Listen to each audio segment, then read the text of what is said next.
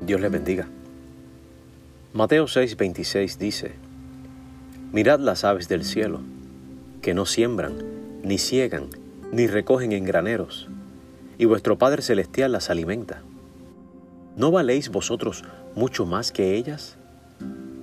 Este es un pasaje en el que Jesús atiende el asunto del afán y ansiedades en nosotros y queriendo ayudarnos a confiar en Dios para todos nuestros asuntos, presenta la realidad en este ejemplo de que Dios tiene su mano en todo, hasta en lo más mínimo.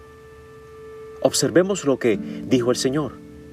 Las aves no trabajan como nosotros, pero comen porque Dios se encarga de que ellas coman. Ellas vuelan de un lugar a otro buscando alimentos y Dios se encarga de que encuentren su alimento. Las aves no fueron creadas a imagen y semejanza de Dios. Nosotros somos la imagen y semejanza de Dios. Así como Dios está activo en la alimentación de las aves, está activo en el bienestar de nuestras vidas. El Señor Jesús dio su vida por nosotros, no por los animales. Su amor por nosotros no se limita a perdonar nuestros pecados, sino también a atender todas nuestras necesidades. Dios quiere que confiemos en su cuidado por nosotros. Y lo demuestra todos los días cuando vemos las aves del cielo.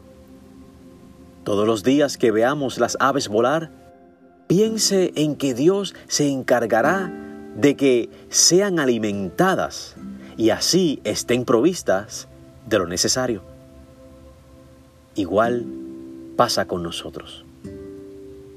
Que en esta hora podamos comenzar y terminar el día confiando en que Dios se encargará de todos nuestros asuntos, así como Él se encarga de que las aves de los cielos tengan su alimento.